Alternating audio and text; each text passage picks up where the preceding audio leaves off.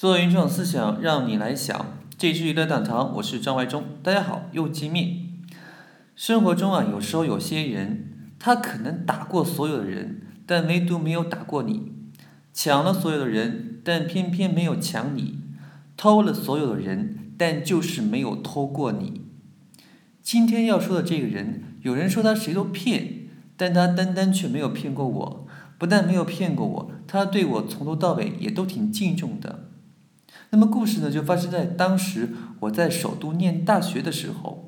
当时隔壁寝室来了一个男生啊，外貌帅气啊，特别能侃。感觉自从他来了以后呢，隔壁寝室就非常的热闹。除此以外，其实并没有太多的对他的印象。直到那件事发生后。当时记得这个男生呢，拿了一部那个时候所能够买到最贵的手机，然后跟我们说这是他新交的女朋友给他特地买的。我当时还拿他手机玩了一玩，啊，确定了一下不是模型，然后大家就很自然的问他是怎么回事呢？他也跟我们娓娓道来。就在前几天啊，他跟他寝室的几个朋友上街，看到了一个女生，这个男生就直接上去拍这个女生肩膀，马路缘分。然后呢，他们就马上进入热恋。那么这个女生呢，就非常想嫁给他。这一点事后呢，也得到他几个朋友当事人的肯定。有人就会问，这到底是怎么回事呢？其实呢，也很好解释。在马路上拍女生肩膀需要勇气，但发生后面的事情呢，其实也要靠骗术。据他自己说。大致上就是编造自己名校出身，想出人头地。虽然奋发图强呢，但苦于时运不济，又逢家境贫寒。这么一来呢，那个女生自然也就对他刮目相看，情有独钟了。他一口气对我们说完这些后呢，其他人都啧啧称奇。当时站在一边的我，什么话也没有说。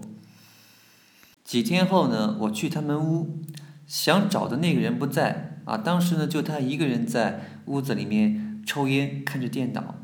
我径自就走了过去，啊，看见他抽最便宜的烟呢。他给我解释到呢，就说抽最便宜的烟呢，这样呢就不怕别人来蹭烟了。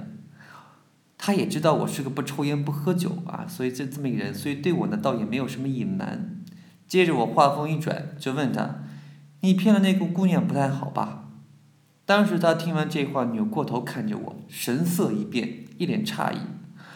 他可能没有想过我会问的这么直接，于是，在接下来的时间呢，因为屋子里面凳子也不够，我们就脱了鞋啊，在他床上呢盘腿相坐，坐而论道。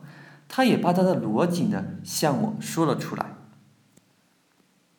他的逻辑呢，总结一下呢，其实也很简单。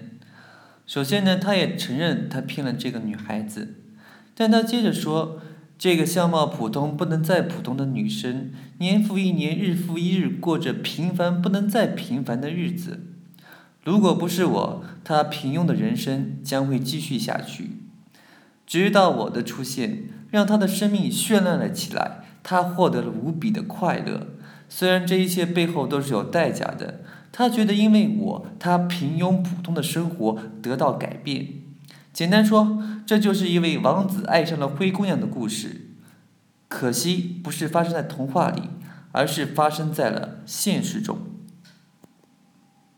其实我们也不能怪这个女孩子，谁都会有梦想，只不过这一次呢，她把她的梦想交给了一个骗子。我已经很多年没有再看到那个帅气聪明的朋友，年轻没有失败。相信他现在也已经改正了骗人的习惯，获得了很大的成功。